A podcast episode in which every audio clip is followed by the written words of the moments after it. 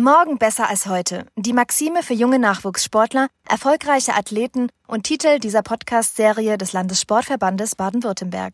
Als Dachorganisation der Sportselbstverwaltung in Baden-Württemberg ist der Landessportverband die gemeinsame Interessenvertretung von rund 3,8 Millionen Mitgliedschaften in seinen insgesamt 96 Mitgliedsorganisationen. In monatlich erscheinenden Episoden wollen wir dir die Welt des Sports näher bringen und durch zusätzliche Inhalte deinen Blick für den Sport schärfen. Präsentiert von Die Ligen Multimedia stellen wir euch gemeinsam mit Sportlern, Trainern, Ehrenamtlichen und Vertretern aus Politik in diesem Sportcast Insights und exklusive Neuigkeiten rund um den Sport und die Athleten im Südwesten vor.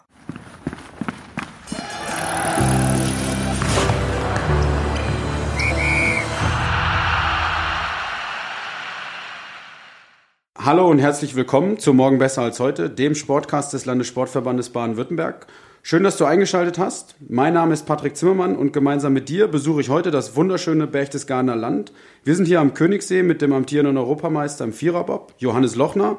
Herzlich willkommen, Johannes. Freut mich, dass du uns die Chance gibst, dich zu besuchen. Dankeschön. Wir sind hier bei dir zu Hause. Vielen Dank für die Einladung. Äh, hier bist du, wenn du nicht gerade auf der Bobbahn bist.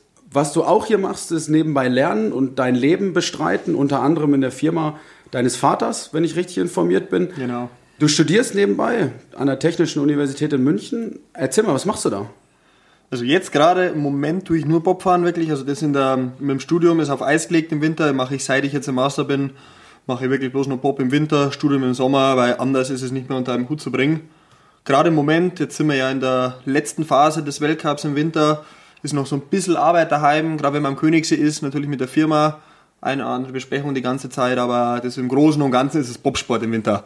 Im Studium bin ich mehr oder weniger fertig. Ich habe jetzt im Sommer noch meine Masterarbeit zu schreiben, aber wenn die durch ist, dann war es das dann zum Glück auch mit dem Schreibtisch und mit, mit Bücher pauken und lernen. Schon ein bestimmtes Thema in Aussicht? Ich hatte eins, aber das wurde nicht ganz angenommen von der TU, weil ich will es ja extern schreiben und nicht dort irgendwann am Lehrstuhl. Und äh, ja, ist schwierig, dass man dann genau das Thema findet und den passenden Lehrstuhl und Professor, dass das dann alles äh, über die Bühne geht aber ich werde mich doch irgendwie Richtung Energietechnik, das ist auch das, was ich später mal machen will, dann beschäftigen. Das klingt total spannend. Ähm, du kommst hier aus dem Berchtesgadener Land, startest aber für den Bobclub Stuttgart Solitude. Wie kam es dazu? Das ist eigentlich auch eine ganz lustige Geschichte. Wir haben hier dort vor Ort, äh, MSV Königssee war ich früher, wo ich angefangen habe, einfach ein Bobverein, der eigentlich schon seit immer hier ist und dementsprechend waren damals zu meiner Anfangszeit auch sehr viele Athleten. Ich glaube, ich war die Nummer 6 oder die Nummer 7. Und äh, ja, dann geht es halt los, dass du als Bobfahrer ist eigentlich das Erste, was du brauchst, mal einen Transporter und Anschieber. Und eigentlich musst du erstmal Geld mitbringen, dass überhaupt du Bob fahren kannst. Und natürlich als Student oder als Schüler damals noch, da war das nicht so viel Geld. Und Papa hat auch gesagt, nee, du machst eine Ausbildung, wenn du dann Sport machen willst, dann musst du dich irgendwie drum kümmern. Und ja, dann war ich dort beim Verein, haben gesagt, ja, schaut schwierig aus, finanziell geht es uns eh nicht so gut. Wir haben noch die, die sechs, sieben anderen Teams vor dir, die wir berücksichtigen müssen. Und äh, im gleichen Moment hat dann aber auch in Österreich der damalige Weltcup-Fahrer aufgehört und der wurde unterstützt von mehreren Deutschen und Stuttgartern. Und die haben dann gesagt, ja, wir sind ja eigentlich Deutsche, warum unterstützen wir jetzt nicht einen deutschen Nachwuchsfahrer? Und dann haben sie halt überlegt, politisch macht es natürlich Sinn, in Baden-Württemberg gab es keinen Bobverein, haben dann erstmal auch alle gelacht und, und, und geschaut, wenn man jetzt auf einmal in Baden-Württemberg einen Bobclub aufmacht. Aber es hat den Hintergrund gehabt, dass eben einige aus dem Verein aus Stuttgart kommen und in der Umgebung. Und äh, zum anderen, dass du einfach eine zweite Stimme mal hast, sage ich mal, im Süden, neben Bayern, das ganze Land Baden-Württemberg und äh, so kam das dann. Und die haben sich dann damals eben einen Weltcup-Piloten und eine Weltcup-Pilotin gesucht und ein Nachwuchsteam und ich war dann das glückliche Nachwuchsteam und bin sehr, sehr froh, dass das funktioniert hat und dass ich jetzt seit, ich glaube, 2013 da im Verein bin. Du hast die Anfangszeit angesprochen. Ähm, du hast viele Sportarten auch vorher schon probiert, bevor du zum Bobsport gekommen bist. Ski Alpin ist eine, Biathlon, Eishockey hast du mal irgendwo erzählt. Genau. Wie war das so, dann irgendwann beim Bobsport anzukommen? Ja, im Endeffekt war das so, ja, du, du machst es halt mal.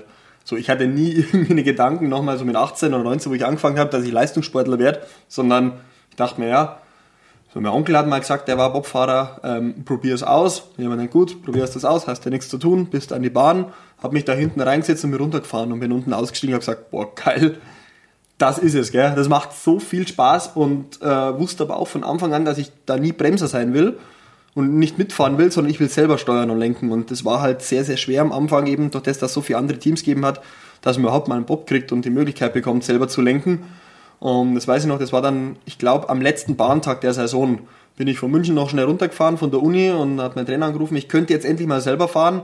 Bin dann ganz euphorisch, glaube ich, viel zu schnell die Autobahn runter, äh, kam dann da an, habe mich in den Bob reingesetzt und habe dann meine erste Bobfahrt als Pilot gemacht und das war noch eine Kurve weiter unten, bist du losgefahren und ich kam unten im Ziel an und wusste sofort, geil, ich muss hoch, ich muss nochmal fahren, ich muss noch viel schneller fahren. War dann ein Fehler, weil bin ich von oben gefahren und natürlich gleich gestürzt, aber die Euphorie war immer noch da und ich wusste sofort, dass es das das, was ich machen will, wie ich meine Freizeit eigentlich verbringen will. Und äh, das war dann eigentlich auch für die nächsten Jahre wirklich mein Hobby und habe dann da Bobfahren und Uni und mehr gab es eigentlich nicht zu der Zeit. Freizeit ist ein gutes Stichwort. Du bist leidenschaftlicher Golfer. Äh, wie sehr kommst du während des Weltcups noch zum Golf? Also im Winter eh klar, da geht gar nichts und im, äh, im Sommer versuche ich so viel wie möglich zu golfen. Es reduziert sich leider nur auf Turniere, Benefizturniere und ich sage mal so Gaudi-Veranstaltungen am Golfplatz. Aber so richtig mit ernsthaftem Golf hat es weniger zu tun, leider, weil einfach die Zeit nicht da ist, neben dem Studium, Sport und allem möglichen. Sondern ich bin da wirklich nur bei den Turniere, wo es dann irgendwie, wo wir äh, was Gutes tun können für irgendwelche Leute oder einfach, sage ich mal, Spaß und Netzwerk aufzubauen für den Sport. Aber so Driving Range stellen und uh, so, so Pflichtturniere spielen, das schaffe ich gar nicht. Wenn wir über Freizeit sprechen, was bedeutet in dem Zusammenhang auch Freundschaft für dich? Freundschaft ist mir persönlich sehr, sehr wichtig. Ich glaube auch, dass das neben der Familie der wichtigste Rückzugspunkt ist im Leben.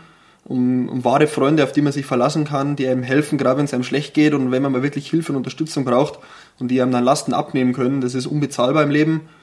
Ähm, ist halt so ein bisschen das Problem, wenn man viel um die Ohren hat, dass man oft Freundschaften hinten lässt. Aber dann merkt man eigentlich genau, wer auch wenn man sich mal länger nicht meldet und äh, wenn man sich nicht so oft sieht, wer dann trotzdem für einen da ist, was dann wirklich die wahren Freunde sind und die zu einem stehen, egal was ist und ob man gut ist, erfolgreich ist, Geld hat oder kein Geld hat, die einfach immer da sind, wenn man irgendwas braucht und äh, das ist schon sehr, sehr wichtig und ein sehr schönes Gefühl im Leben, wenn man sowas hat. Spielt das auch eine Rolle bei der Zusammensetzung des Teams? Immerhin sind ja doch auch zwei, drei dabei, die dir am Ende des Tages ihr Leben auch anvertrauen. Ne? Du hast über das Stürzen schon gesprochen. Ja. Und, äh, wir haben in der Vergangenheit schon noch extreme Stürze gesehen. Wo wird das einzuordnen? Ja, das ist uh, für mich oder meiner Bob-Karriere ein sehr, sehr heikles Thema und wo ich sehr viel lernen musste, beziehungsweise lernen durfte, was das heißt und was mir, glaube ich, auch sehr viel für spätere Arbeitsleben bringt, was so Personalmanagement angeht. Der große Unterschied zu jedem Firmenchef, der Angestellte hat, ist, dass dieser Angestellte von Montag in der Regel von sieben bis Freitag äh, Nachmittag irgendwie in der Firma ist und dann nicht mehr und dann sieht man den Menschen auch nicht. Und bei uns ist das ja ein ähnliches Verhältnis. Das sind Leute, ich brauche die Anschieber. Das ist ein, ein, Teamsport. Ich kann nicht alleine Bob fahren. Aber der Unterschied ist, ich sehe die Tag und Nacht. Ich sehe die von Oktober bis März Tag und Nacht. Wir wohnen zusammen im Zimmer. Wir sind nach dem Wettkampf stundenlang im Auto unterwegs, um am nächsten Ort zu fahren und äh, da kommen sehr, sehr heikle äh, Situationen dann zustande, wenn eben ein Wettkampf nicht gut läuft, wenn mal irgendwas passiert, wenn, wenn harte Entscheidungen getroffen werden, dass irgendeiner nicht mehr fährt und äh, dann ist es nicht so, dass man die Entscheidung ausspricht, sagt, du bist jetzt runter vom Schlitten, du fährst nicht mehr und dann sieht man den nicht mehr, weil dann wäre das ja ganz entspannt und dann könnte man das auch leichter, sondern dann sitzt man erstmal acht Stunden im Auto nebeneinander dann kommt man völlig fertig am nächsten Ort an und dann ist man noch im gleichen Zimmer und schläft nebeneinander im Bett. Und das für Wochen und Monate. Und äh, da ist es schon für mich sehr wichtig und extrem wichtig, dass die, die Chemie und die, das Zwischenmenschliche einfach auch passt. Und äh, ich habe bis jetzt erst eine härtere Entscheidung treffen müssen, wo ich wirklich einen Freund vom Schlitten schmeiß und muss schon sagen, da kann man Nächte und Wochen lang nicht schlafen, das geht einem durch den Kopf, da kann man machen, was man will, da kann man mental noch so fit sein. Irgendwo hängt es im Hinterkopf und äh, bei so einer Geschwindigkeit und, und dem Sport, was wir machen, da muss man einfach klar funktionieren und da ist keine Zeit zum Denken und äh, ja, und dann passieren einfach Fehler, wenn das Mentale oder das Zwischenmenschliche im Team nicht passt. Vor drei Wochen in Winterberg bist du Europameister geworden. Erstmal herzlichen Glückwunsch dazu. Dankeschön. Du hast aber auch im ersten Lauf ein relativ riskantes Fahrmanöver, möchte ich es mal nennen, durchgezogen. Im Rückblick darauf, würdest du es nochmal genauso treffen? Wir können es uns nochmal anschauen. Ja, wie man es gerade gesehen hat, ähm, war das vielleicht nicht die Ideallinie in der Ausfahrt. Das ist aber einzigartig in der Bahn. Also ich wüsste jetzt gerade auf Anhieb kein zweite, wo man das so machen kann. Man fährt da in Winterberg eine relativ lange und steil bergaufgehende Kurve im Ziel. Und direkt am Ende der Kurve ist die Lichtschranke. Das heißt, natürlich kann man sich vorstellen, wenn man in der Kurve Weg spart und den Bob sage ich mal, auf dem kürzeren Weg unten rumzehrt in der Kurve, spart man sich Weg, spart man sich Zeit. Bloß am Ende wirkt halt irgendwann die Fliehkraft und es ja gesehen im Video, wir sind dann extrem hoch an die Bande rechts und dann hat natürlich uns das Gewicht von dem Bob nach links rübergeschmissen. Wir sind dann mit die Köpfe mit der Bordwand eingeschlagen und sind, sage ich mal, wirklich um ein Haaresbreite nicht gestürzt. Ähm, eigentlich ist es ein Sturz und dann wären wir die letzten Meter auf dem Kopf ins Ziel gerutscht. Aber wir haben, glaube ich, mit 200 Vorsprung Europameister geworden und ich glaube, dass das die 200 waren, wo ich da den Weg abkürzt habe, was uns am Schluss dann zum Titel verholfen hat. Also war riskant, ich würde es nicht nochmal machen, weil es schon wirklich sehr gefährlich war. Und genau wegen sowas können dann auch schwere Verletzungen passieren, wenn man dann so ungeachtet mit dem sicheren Gefühl der Anschieber schon eigentlich im Ziel ist und dann fällt man trotzdem nochmal um. Wenn dann die Spannung schon weg ist, dann könnte schon was passieren und war vielleicht nicht das Beste, was ich je gemacht habe da unten. Ja, aber es ehrt dich dennoch, dass du sagst, trotz des Titels, den du gewonnen hast und den der jetzt kann oder den ihr gewonnen habt und den euch jetzt keiner mehr nehmen kann, dass du sagst, da war vielleicht doch ungeschickt und würde ich jetzt zu dieser Zeit nicht mehr machen, einfach weil ich es gesehen habe und ja, weil ich es mir angeschaut habe. Schon sehr knapp. Schon was Besonderes, auf jeden Fall. Du hast mal gesagt, einer deiner großen Träume wäre eine Goldmedaille bei Olympischen Spielen. Nun hast du schon einmal äh, dabei teilgenommen. Dein Onkel Rudi Lochner hatte bereits die Ehre, eine Silbermedaille zu gewinnen. Werden wir dich in Peking jubeln sehen? Ja, ich hoffe, dass man mich da jubeln sieht, weil ich sage, noch bin ich nicht der beste Bobfahrer in der Familie und das kränkt natürlich ein bisschen an der Ehre, wenn der, wenn der Onkel besser war.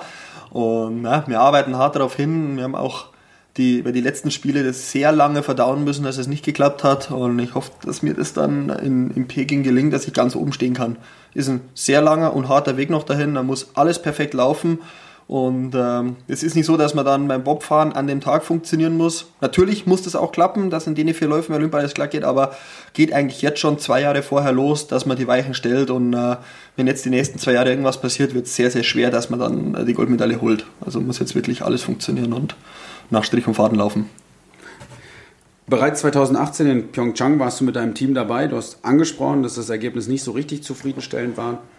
Dennoch die Frage danach, wie empfandest du die Stimmung? Was macht für dich den besonderen Reiz der Olympischen Spiele aus? Im Großen und Ganzen ist es einfach ein richtig krasser Wettkampf, gar nicht zu vergleichen mit dem, was wir sonst haben. Wir haben natürlich auch schon Weltmeisterschaften gehabt, auch hier im Königssee 2017, Heim-WM, wo richtig viele Menschen da waren, war eine geniale Stimmung. Aber Olympia ist einfach eine ganz andere Liga. Da, da drehen alle durch, es ist irgendwie komplettes Chaos gefühlt. Es ist äh, jeder ist da irgendwie völlig im Tunnel und im Fokus. Die ganze Lockerheit ist auch irgendwie, man merkt es, dass es sehr angespannt ist. Auch das Ganze drumherum, wie das alles aufgezogen ist mit den Security-Kontrollen. Du kannst nirgendwo frei hingehen, äh, ohne dass du nicht irgendwo dich ausweisen musst. Äh, du kannst, ja, gerade in Korea halt auch, das sind die, die Wege sind vorgegeben und wir waren drei Wochen drüben und nach drei Wochen war ich einfach nur froh, dass es dann irgendwann vorbei ist. Dass dann der Druck weg war. Ähm, leider nicht mit dem Ergebnis, was wir gerechnet haben. Und äh, ja, war schon ein sehr, sehr einschneidendes Erlebnis in meinem Leben bis jetzt. Als amtierender Europameister ist es für dich ja ein leichtes, im Viererbob zu fahren. Aber im Zweierbob bist du nicht so richtig erfolgreich. Hast du eine Erklärung dafür, warum das im Zweierbob weniger erfolgreich läuft als im Viererbob? Ja, so 100% auch nicht, aber es liegt schon an einigen Faktoren. Das war früher, war ich ja so, da bin ich ja nie Vierer gefahren. Also ich kam über den Zweier überhaupt erst zum Weltcup, weil ich da extrem gute Leistungen gebracht habe. Und äh, irgendwann kam das dazu, dass es im Vierer eigentlich besser läuft. Und seitdem her war es eigentlich auch so, dass ich wirklich nicht einmal mehr richtig in Spur gekommen bin. Habe extrem viel probiert mit Material, habe oft die, die Geräte gewechselt. Dann war zwischendrin auch mal die Startleistung nicht mehr ganz so top wie am Anfang, eben durch das, dass es stressiger wurde mit allem. Da leidet dann auch ein bisschen das Training, das Athletiktraining. Aus den ganzen Sachen haben wir gelernt. Ich habe jetzt einen Trainerwechsel hinter mir und äh, bin zwar immer noch auf der Suche nach dem Material, aber ich glaube, dass wir auch ähm, in dem Frühling zumindest, äh, in, in, in dem Herbst, deutlichen Weg oder einen deutlichen Schritt nach vorne gemacht haben. Hat auch den ersten Weltcups gut funktioniert mit dem ersten und zweiten Platz. Dann kam um Weihnachten rum, mussten wir noch mal eine Ausscheidung fahren. Es ging dann wieder völlig in die Hose. Das war dann wieder darauf geschuldet, dass einfach die, äh, ja, wie sagen wir mal, dieses Selbstvertrauen noch nicht 100% da ist im Zweier, dass das einfach noch nicht ganz so von der Hand geht und äh, gerade wenn es dann darauf ankommt, da passieren dann Fehler, es passieren leider zu viele Fehler und äh, darf nicht passieren, ist passiert und deshalb dürfen wir jetzt erst einmal nicht mehr im Zweier starten im Weltcup, sondern bloß noch im Vierer. Ja, und man merkt schon, so wie ich es erzähle, es ist halt immer so ein Hoch und Runter, es ist noch nicht so, es geht noch nicht von der Hand. Das hat man, das kennen ganz viele Sportler. Wenn es läuft, dann läuft es. Dann denkst du auch nicht drüber nach. Dann machst du es einfach und es funktioniert. Und im Zweier ist es seit zwei, drei Jahren so, dass es einfach nicht funktioniert. Ich ständig drüber nachdenke, warum es nicht funktioniert, was kann ich ändern. Ich versuche extrem viel, ähm, gehe neue Wege, die oft mal nicht funktionieren. Dann auf einmal funktioniert du denkst, jetzt habe ich's, jetzt kann ich's wieder und Woche später, nee, kriegst du wieder, bist wieder am Boden der Tatsachen und merkst eigentlich, dass du es doch nicht kannst. Und es ist einfach so ein bisschen der, der rote Faden, der sich da durchzieht, den verlasse ich leider noch zu oft und äh, ich kann es einfach nicht abrufen, wenn es drauf ankommt. Äh, viermal in Folge Europameister. 2017 bisher das erfolgreichste Jahr, wenn man es so mhm. sehen möchte. Ähm, du hast es auch gerade schon angesprochen. Wo geht der Ausblick hin für die neue Saison? Jetzt steht natürlich erstmal die WM in Altenberg nochmal an, aber was ist so das Ziel danach? Wo willst du wirklich noch hin, neben der Goldmedaille bei Olympia? Ja, für mich ist wichtig, dass ich das liefern kann, was ich liefern will. Also ich mache, wenn ich was mache, zu 100 Prozent. Und äh, ja, jetzt gerade mit der Situation, dass ich nicht Zweier fahre, das nagt an einem. Das darf nicht mehr passieren nächstes Jahr. Ich will wieder in beiden Schlitten am Start sein. Ich will auch bester Deutscher sein. Natürlich ein sehr harter Kampf von Francesco Friedrich, der ist nahezu unschlagbar. Ähm, wirklich, da kannst du nur einen Hut davor ziehen als Sportler, wenn du so einen im Team hast und äh, was der abliefert und wenn man den kennt und wie der das macht und wie der an so einem Renntag hingeht und einfach immer wieder seine Leistung abliefert, egal wann. Das ist wirklich faszinierend und mich beflügelt sowas. Ich will da auch hin, ich will das auch schaffen. Ich gucke mir da viel ab und äh, ja, das ist eben mein Ziel, dass ich die nächste Jahr wieder in beiden Disziplinen am Start bin, dort um die Siege mitfahren kann, dass die Startleistungen passen, dass die Fahrlinie wieder das ist, was ich abrufen kann und dass wir dann in weiter Hinsicht eben zu Olympia fahren und dort dann unsere Medaille endlich abholen. Ja, wir drücken die Daumen dafür. Danke. Äh, was gerade eben schon mal zur Sprache gekommen ist, ist Material und Werkzeug. Ähm, nur mit qualitativ gutem Werkzeug kann ich auch gute Leistungen bringen, das ist total logisch. Wie muss ich mir das vorstellen oder wie müssen auch die Hörer sich das vorstellen? Gehst du einfach ins Werkzeuggeschäft und holst dir deinen Kram für den Bob oder gehst du einfach ins nächste Bob-Fachgeschäft und kaufst einen neuen Bob oder wie muss man sich das vorstellen? Also ich glaube, es gibt keine Sportart, sage ich jetzt mal außerhalb vom, vom Motorsport, aber im Wintersport definitiv keine andere Sportart, die so materialabhängig ist wie wir. Die Skifahrer, die haben Ski, die haben verschiedene Ski von ihrem Hersteller, die probieren die Ski dann aus und dann fahren sie ein, aber im Endeffekt ist auch das vom finanziellen her alles überschaubar. Bei uns ist dieses riesengroße Problem, dass diese Bobs erstmal schon mal sehr groß und schwer sind. Du musst die irgendwie rumtransportieren. Rund 200 Kilo, wenn ich richtig Genau, so um die 200 Kilo. An so einem Bob kann extrem viel kaputt gehen, wenn man den mal in echt sieht. Da ist eigentlich nicht viel dran. Das ist ein Stahlrahmen mit einer Carbonhaube außenrum. Aber durch das, dass da keine Federn, keine Dämpfer drin sind und du immer auf Eis fährst, also das ist alles knochenhart, hast du da sehr viel Verschleiß. Und äh, du musst immer arbeiten, die Geräte warten. Das ist eigentlich so wie im Rennsport. Wir tun 99% Schrauben und bloß 1% fahren und suchen immer wieder an neuen Setups. Stehen sehr viele Stunden in der Werkstatt, in der Garage. Ähm, es sind natürlich auch nicht so Werkstätten, wie man sich das vorstellt, sondern es sind wirklich Garagen, die irgendwo sind, wo man sich dann einmietet an den gewissen Weltcup-Orten. Und also oft saukalt und, und total ungemütlich und alles nass und kein gescheites Licht und so. Ja, und dann geht es eigentlich los, dass wir wirklich in Handarbeit versuchen, neue Sachen zu bauen, Teile zu bauen. Wir lassen in Firmen Sachen produzieren, seien es neue Blattfedern, neue Anbindungsteile. Das sind lauter Einzelanfertigungen, die irgendwie produziert werden müssen. Und ja, und dann geht es auf die Tests, dann wird das probiert. Wenn das dann funktioniert, dann hat man was und hofft, dass es keiner rausfindet. Und wenn es nicht funktioniert, das ist die Regel. Also es ist wirklich so, dass du ein ganzes Jahr lang oft was probierst und nicht einmal was findest, was besser ist. Ja, dann hast du auch in der Regel ein Teil, was für einen Sondermüll ist, weil das kann keiner brauchen. Es gibt eine Handvoll Bobfahrer auf der Welt.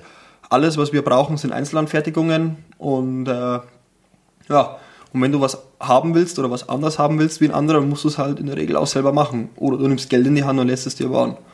Aber so irgendwo im Katalog was bestellen, das ist nicht bei uns. Also klassischer Fall von Learning by Doing. Genau. Kommt und dann ja, viel Erfahrung von Alten, die sagen, nee, das haben wir schon mal probiert, das funktioniert nicht. Als Junger glaubst du natürlich kein Wort, probierst das aus, fällst auf die Schnauze, weißt, okay, er hatte recht, es funktioniert wirklich nicht. Aber es ist Learning by Doing, wie du schon sagst. Du musst das einfach mal probieren, um dann zu wissen, das geht und das geht nicht. Um, um mal einen Richtwert zu bekommen, so ein, nehmen wir mal einen Zweierbob. Was kostet der Zweierbob an sich? Also das Teure an so einem Bob, wenn man reinguckt, denkt man sich, der kostet überhaupt nichts, weil es wirklich bloß Blech, ein bisschen Stahl und ein bisschen Carbon ist. Aber wie gesagt, das ist Handarbeit und äh, da liegen wir so so zwischen 65.000 und 85.000 Euro je nach Modell kostet das Ding. Dauert ungefähr auch ein halbes Jahr, das zu bauen. Also man kann das nicht einfach mal, wenn man im Herbst Bob fährt und merkt, okay, mein, mein jetziger Bob, der will nicht so ganz, dann kann man nicht mehr schnell ums Eck gehen und sich einen neuen kaufen, sondern die muss man bestellen. Die werden extra für einen gebaut und das dauert dann halt ein halbes Jahr. Und dann sprechen wir auch noch von den Kufen. Auch Kufen sind nicht so ganz günstig. Ja, da ist eigentlich genau das gleiche Thema. Wir, wir haben zwar Einheitsstahl, den bestellt man, dann kriegt man einen Rolling und auf den Rolling muss dann erstmal die Geometrie draufgefräst werden. Also das heißt, das kann man auch nicht selber machen mit einer Pfeile, sondern da muss man äh, sich eine Maschine mieten oder zu einer Maschinenbaufirma gehen, die eine groß genug CNC-Fräse hat. Dort kann man dann seine Geometrie drauffräsen, alles im, im Maße des Reglements. Ja, und dann, wenn die gefräst ist, schneidet man sie auf den Bob und fährt runter und schaut, ob die schneller ist wie das, was man schon hat oder halt eben nicht. Und da ist auch so, ein Kufenrolling kostet knapp 2000 Euro. Bis der gefräst ist, kommen nochmal 3000 Euro dazu, also sind wir schon bei 5000 Euro. Und wenn das dann nicht läuft und nicht schnell ist, ja, dann hat man auch wieder 5000 Euro Sondermüll, weil das kann ja kein Mensch brauchen. Wenn du eine langsame Kufe hast, die braucht kein Mensch. Und dementsprechend ist das auch so ein ja, sehr heikles Thema. Was macht man? Man braucht ein gewisses Gefühl, was man überhaupt bauen lässt, weil sonst einfach sehr viel Geld verbrannt wird. Ja, ein sehr spannendes Thema und auch sehr, sehr technisch, nehme ich an. Neben dem Bobsport um auch wieder wegzugehen in deine Freizeit, machst du relativ viel, ich nenne das mal Schabernack. Ähm, du, bist, du bist viel mit deinen Partnern der Zürich-Versicherung oder den Kofferhersteller Titan unterwegs. Du hast auch relativ viele Partnerschaften, die eher so laissez-faire sind. Mit Buschi zum Beispiel hast du eine gemacht über die Zürich oder auch mit verschiedenen YouTubern. Wie wichtig ist dir trotz des hohen Fokus, den Spaß mitzunehmen? Genau, das ist der Punkt. Ich habe das ähm, auch lernen müssen über die, die, die zig Jahre, was ich jetzt Leistungssport mache ähm, einerseits gehört es mal grundsätzlich dazu. Wir sind Sportler, wir sind eine Randsportart, wir müssen irgendwie Geld verdienen. Das ist einmal so, dass man das Ganze, den ganzen Sport finanzieren muss, irgendwo über Sponsoren, über Prämien, über Förderungen muss Geld rein. Und dann habe ich mir gedacht, ja, ähm, es hieß am, am, Anfang ganz oft bei mir, oh, jetzt muss ich das machen, jetzt muss ich das machen, jetzt muss ich den Termin machen. Aber eigentlich hatte ich bis jetzt in meiner Karriere keine Termine, wo ich wirklich sage, das war jetzt nervig oftmals ist irgendwas anstrengend, aber im, im Grunde genommen ist es im Vergleich zu einer normalen Arbeit, wenn ich jetzt auf der Baustelle stehe, sind es alles für mich Freizeittermine. Also ich habe dann irgendwann dieses Umdenken angefangen, dass ich sage, mir macht es ja Spaß. Ich mache das Ganze ja wirklich, weil es mein Hobby ist und weil es mir Spaß macht. Und äh, wenn man da mit so einer anderen Einstellung reingeht, dass man das nicht machen muss, sondern machen darf und das erleben darf und diese ganzen Leute kennenlernen und rumreisen darf, dann macht es gleich zehnmal mehr Spaß. Und ich glaube auch in den ganzen Videos von mir, was man kennt, dass ich das ist nicht gespielt, dass ich da Spaß habe, sondern ich habe Spaß. Und das ist für mich ein ganz wichtiger Teil vom Leistungssport. Dieses Netzwerk, was man da aufbaut und diese ganzen Erfahrungen, die man mitnimmt, das kriegt man nirgendwo anders. Das kann einem nur der Leistungssport liefern. Und ich bin sehr froh, dass ich in den Genuss kommen darf, sowas in meinem Leben zu erleben. Und wenn du das mal Revue passieren lässt, wie witzig ist das dann tatsächlich, wenn du dann irgendjemand, der dann um die Ecke kommt und sagt, so, ich fahre jetzt mal mit dem Bob mit, da die Bobbahn runterjagst? ja gut, die meisten wissen nicht, was er erwartet. Und äh, ich habe auf jeden Fall meinen Spaß. Der da hinten drin zum ersten Mal sitzt, hat in der Regel nicht seinen Spaß. Also es ist schon lustig, aber die sind alle völlig überfordert. Also jeder, der noch nie Bobfahren war, dem würde ich das ans Herz legen, mal in so einen Gästebob einzusteigen, dass man mal so ansatzweise das am eigenen Leib erlebt, was einem da so blüht in, so in diesen 60 Sekunden. Also wie hart und anstrengend dann 60 Sekunden sein können, wenn es da so ein Eiskanal runtergeht. Und äh, gerade mit älteren Herrschaften, wie zum Beispiel Buschi und so, wo es dann wirklich auch an die körperlichen Grenzen geht, dass das überhaupt noch machbar ist. Da haben wir natürlich einen Riesenspaß, denen da richtig schön Angst zu machen vor einer Fahrt. Und wenn der unten aussteigt, das in dieses Gesicht zu schauen, dieses entsetzte Gesicht, wenn der einen Helm abnimmt, ja, das macht uns schon alles Spaß.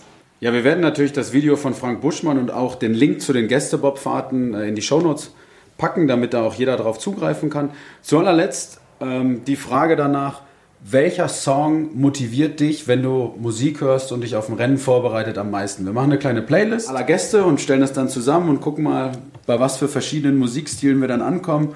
Und du bist der Erste, der jetzt seinen Song darauf ah, verewigen cool. darf. Was ist dein Song, den du brauchst? Also wir haben dieses Jahr, ähm, wir waren in Amerika zwei Wochen und hatten dort im Auto immer ein Lied, da musste so ungefähr so eine Viertelstunde zur Bahn fahren und es lief immer ein Lied. Das ist auch ein bisschen geschuldet an meinen Teammitgliedern aber das hat uns so geil gepusht, dass wir das bei jeder Fahrt angemacht haben und immer vor dem Wettkampf hören wir das. Das ist zwar nur jetzt aktuell in dem Jahr, aber wir finden es einfach mega geil im Team und das ist Shut Up von Stormzy. Okay, das schreibe ich auf, packe es auf die Liste und äh, freue mich über den das ersten so. Song. Dann bleibt es mir nur noch vielen Dank zu sagen für das tolle Gespräch und die spannenden Geschichten, die du uns erzählt hast. Ähm, klasse, wie du dich auf den Bobsport fokussierst und darin aufgehst. Für dich stehen jetzt weitere Vorbereitungen auf dem Programm. Wir wünschen dir viel Erfolg für die kommenden Weltcups und für die WM in Altenberg Ende Februar, Anfang März und drücken fest die Daumen und wünschen dir gleich noch eine gute Trainingseinheit. Dankeschön.